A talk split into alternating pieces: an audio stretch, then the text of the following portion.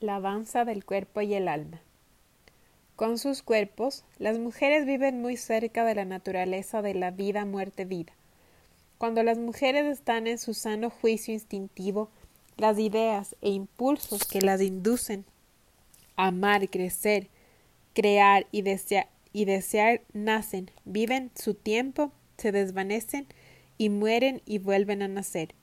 Se podría decir que las mujeres ponen en práctica este concepto de una manera consciente o inconsciente en cada ciclo lunar de sus vidas.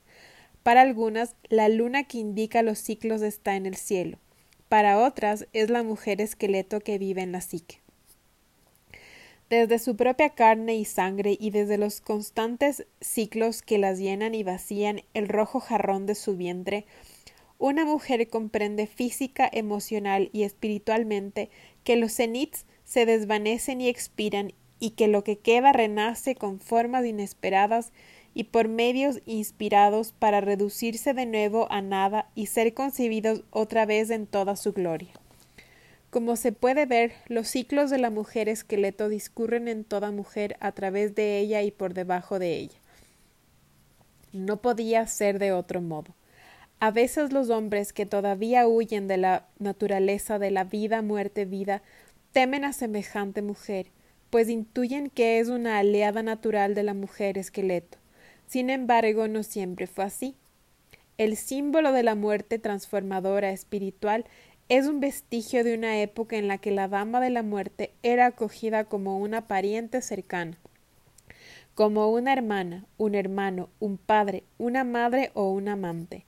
En la imaginería femenina, la mujer de la muerte o de la doncella de la muerte siempre se ha considerado la portadora del destino, la hacedora, la doncella de la cosecha, la madre, la paciente fluvial y la recreadora, todas ellas siguiendo un ciclo. A veces quien huye de la naturaleza de la vida, muerte, vida, insiste en considerar el amor como algo exclusivamente positivo, pero el amor en su plenitud es toda una serie de muertes y renacimientos. Abandonamos una fase, un, aspecto del amor y entramos en otra. La pasión muere y regresa, el dolor se aleja y aparece de nuevo. Amar significa abrazar y al mismo tiempo resistir muchos finales y muchísimos comienzos, todos en la misma relación. El proceso se complica por el hecho de que buena parte de nuestra supercivilizada cultura tiene dificultades para tolerar lo transformativo. Sin embargo, hay otras actitudes mejores para abrazar la naturaleza de la vida, muerte, vida en todo el mundo, aunque se la conozca con distintos nombres. Muchos ven en esta naturaleza como un baile con la muerte. La muerte tiene por pareja de baile a la vida. Allá arriba en la tierra de las dunas de los grandes lagos, donde me crié, vivían personas que todavía utilizaban en su lenguaje las expresiones propias de las sagradas escrituras. La señora Arle, Arle Scheffler, una anciana amiga de mi infancia, de cabellos plateados, había perdido a su único hijo en la Segunda Guerra Mundial. Seguía aferrada a esta arcaica prosa. Una noche estival me atreví a preguntarle si todavía echaba de menos a su hijo, y ella me explicó amablemente su sentido de la vida y la muerte, utilizando unos términos apropiados para la comprensión infantil. El relato que ella crípticamente llamaba el rayo muerto decía en parte lo siguiente una mujer recibe en su casa a un extraño viajero llamado muerte, pero la anciana no tiene miedo al parecer, sabe que muerte da la vida y no solo administra la muerte. Está segura de que muerte es la causa de todas las lágrimas y de todas las risas. Da a muerte la bienvenida y le dice que lo que lo ha querido cuando todas mis cosechas estaban y cuando todos mis campos languidecían, cuando mis hijos nacían, cuando mis hijos morían. Le dice que lo conoce y que ella es su amiga. Tú has sido la causa de mi gran llanto y de mis danzas, muerte. Por consiguiente, ahora puedes proclamar a gritos el inicio de la danza. Me conozco los pasos. Para poder amar, bailamos con la muerte. Habrá desbordamientos y sequías, habrá nacimientos vivos y nacimientos muertos, y nacimientos renacidos de algo nuevo. Amar es aprender los pasos, amar es, amar es bailar la danza. La energía del sentimiento, el sentimiento, la intimidad, la soledad, el deseo, el tedio, todo sube y baja en ciclos relativamente seguidos. El deseo de intimidad y de, y de separación crece y disminuye. La naturaleza de la vida, muerte, vida no solo nos enseña a bailar todas esas cosas, sino que además nos enseña que la solución del malestar es siempre lo contrario. Por consiguiente, el remedio del aburrimiento es una nueva actividad. La intimidad con otro es el remedio de la soledad. El aislamiento es el remedio cuando uno se siente agobiado. Cuando no conoce esta danza, la persona muestra tendencia durante los distintos periodos de estancamiento a expresar la necesidad de nuevas actividades personales, gastando demasiado dinero, corriendo peligros, haciendo elecciones temerarias, tomando un nuevo amante. ¿Es el comportamiento propio de los tontos y los insensatos, o es el comportamiento propio de los que no saben? Al principio todos pensamos que podemos superar aspectos de muerte de la naturaleza de la vida muerte vida, pero en realidad no es así. Este nos sigue a trompicones hasta el interior de nuestras casas, hasta nuestra conciencia.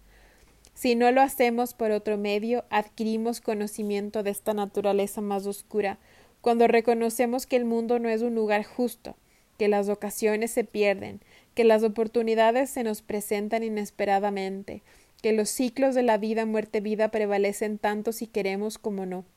Y, sin embargo, si vivimos tal como respiramos, inspirando y expirando, no podemos equivocarnos. En este cuento se producen dos transformaciones, la del cazador y la de la mujer esqueleto. En términos modernos, la transformación del cazador tiene lugar de la siguiente manera. Primero es el cazador inconsciente. Hola, soy yo. Estoy pescando y voy a lo mío. Después del cazador asustado que huye. ¿Cómo dices? ¿Quieres hablar conmigo? Perdona, tengo que irme. Ahora reconsidera su postura, empieza a desenredar sus, sentimientos y descubre un medio de relacionarse con la mujer esqueleto. Mi alma se siente atraída por ti. ¿Quién eres realmente? ¿Cómo estás hecha? A continuación se queda dormido. Me fiaré de ti, me atrevo a mostrar mi inocencia. Derrama una lágrima profunda de profundo sentimiento y ésta alimenta a la mujer esqueleto. Llevo mucho tiempo esperándote. Su corazón está dispuesto a crearla por entero. Aquí tienes. Toma mi corazón y vuelve a la vida en mi vida. Y de esta manera el cazador pescador es amado a cambio. Es la típica transformación de la persona que aprende a amar de verdad. Las transformaciones de la mujer esqueleto siguen una trayectoria ligeramente distinta. Primero, como la naturaleza vida, muerte, vida está acostumbrada a que sus relaciones con los seres humanos terminen inmediatamente después de la pesca inicial. No es de extrañar que derrame tantas bendiciones sobre aquellos que se toman las molestias de acompañarla, pues está acostumbrada a que las personas corten el anzuelo y regresen corriendo a la orilla. Primero es rechazada y exiliada, después es atrapada accidentalmente por alguien que le tiene miedo. A partir de un estado de inerte empieza a regresar a la vida. Come, bebe de aquel que le ha pescado, se transforma gracias a la forma del corazón de su pescador y a la fortaleza que éste pone de manifiesto al atreverse a mirarla y a mirarse a sí mismo cara a cara. Entonces deja de ser un esqueleto y se convierte en un ser vivo. Es amado por él y él lo es por ella. Le otorga poderes tal como él se los otorga a ella. Ella es la gran rueda de la naturaleza y él, el ser humano, viven ahora en recíproca armonía. Vemos en el cuento qué es lo que la muerte exige del amor. Exige su lágrima, su sentimiento y su corazón. Exige que se la ame. La naturaleza de la vida, muerte, vida pide a los amantes a que se enfrenten inmediatamente con ella, que no se acobarden ni le esquiven, que su comportamiento signifique algo más que estar juntos, que su amor, que su amor se base en, que la en la combinación de su capacidad de aprendizaje y de su fuerza para enfrentarse con esta naturaleza, que la amen y que bailen junto a ella. La mujer esqueleto canta para poder adquirir un cuerpo lozano. Este cuerpo que la mujer esqueleto evoca con su canto es válido en todos los sentidos. No es un conjunto de partes y piezas de carne de mujer, idolatradas por algunos en ciertas culturas, sino un cuerpo femenino entero capaz de amamantar a los hijos, hacer el amor, bailar y cantar y sangrar sin morir. Esta recuperación de la carne por medio del canto es otro tema popular muy común. En los cuentos africanos, papúes, judíos, hispánicos e inuit, los huesos se transforman en una persona. La mexicana Coatlicue extrae seres humanos maduros de los huesos de los muertos del mundo subterráneo. Un chamán Tinglit le quita cantando la ropa a la mujer que ama. En los cuentos de todo el mundo, el fruto de los cantos es la magia, y en todo el mundo las distintas hadas, ninfas y gigantas tienen unos pechos tan largos que se los puede echar sobre los hombros. En Escandinavia, entre los celtas y en la región circumpolar, los cuentos hablan de mujeres capaces de crear sus cuerpos a voluntad. Veamos en el cuento que la entrega del cuerpo es una de las últimas fases del amor. Eso es lo que tiene que ser. Es bueno dominar las primeras fases de la unión con la naturaleza de la vida, muerte, vida y dejar para después la experiencia directa cuerpo a cuerpo. Quiero advertir a las mujeres contra el peligro de un amante que quiere pasar de la pesca accidental a la entrega del cuerpo. Conviene pasar por todas las fases. Si se hace así, la última fase vendrá por sus pasos contados y la unión corporal se producirá a su debido tiempo. Cuando la unión empieza por la fase del cuerpo, el proceso de enfrentarse con la naturaleza de la vida, muerte, vida puede producirse más tarde, pero exige más valor. Es una tarea más dura, pues para poder llevar a cabo el trabajo de los cimientos, el ego del placer se tiene que apartar de su interés carnal. El perrito del cuento de Manawi nos muestra lo difícil que resulta recorrer, recordar en qué camino se encuentra uno cuando el placer estimula los nervios. Por consiguiente, hacer el amor es fundir el aliento y la carne, el espíritu y la materia. Lo uno encaja en lo otro. En este cuento vemos la unión de lo mortal con lo inmortal, tal como debe ser una auténtica relación amorosa duradera. Existe la relación inmortal del alma con alma, que nos cuesta describir o tal vez decidir, pero que experimentamos en lo más profundo de nuestro ser. En un maravilloso cuento de la India, un ser mortal toca el tambor para que las hadas puedan danzar en presencia de la diosa Indra. A cambio de este servicio, al hombre se le concede un hada por esposa. En la relación amorosa se produce algo muy parecido. El hombre que establece una relación de colaboración con el reino psíquico femenino, que para él es misterioso, recibe una recompensa a cambio. Al final del cuento el pescador se identifica aliento con aliento y piel con piel con la naturaleza de la vida, muerte, vida. El significado de esta relación es distinto en cada hombre, y la manera de experimentar esta relación es también distinta. Solo sabemos que para poder amar tenemos que besar a la bruja y algo más que eso. Tenemos que hacer el amor con ella.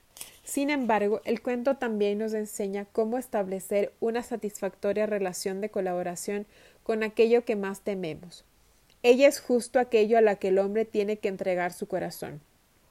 Cuando el hombre se funde con la mujer esqueleto, símbolo de lo psicológico y lo espiritual, se une íntimamente con ella y como consecuencia de esta unión se une íntimamente con su amante. Para, encontrar a esta inminente asesora de la vida y el amor, basta con dejar de correr, con desenredar algunas cosas, enfrentarse con herida y con la propia ansia de la compasión y poner todo el corazón en ello. Por consiguiente, cuando el final se cubre de carne, la mujer esqueleto significa todo el proceso de la creación, pero en lugar de empezar como una criatura recién nacida, tal como a los occidentales se les enseña a pensar en la vida y en la muerte, empieza como un montón de viejos huesos a partir de los cuales se recubre de carne y cobra vida. Ella es la que enseña al hombre a vivir a una nueva existencia. Ella le enseña que el cambio del corazón es el, el camino del corazón es el camino de la creación. Le muestra que la creación consiste en una serie de nacimientos y muertes. Le enseña que las actitudes protectoras no conducen a nada, que el egoísmo no crea nada, que con los recelos y los gritos no se consigue nada. Lo único capaz de crear es el hecho de soltarse y de entregar el corazón, el gran tambor, el gran instrumento de la naturaleza salvaje. Así tiene que funcionar la relación amorosa. Cada miembro de la pareja transformaba al otro. La fuerza y el poder del uno se desenreda y se comparte. Él le entrega a ella el tambor del corazón. Ella le entrega a él el conocimiento de los ritmos y las emociones más complicadas que imaginarse pueda. ¿Quién sabe qué cazarán juntos? Solo sabemos que recibirán alimento hasta el final de sus días.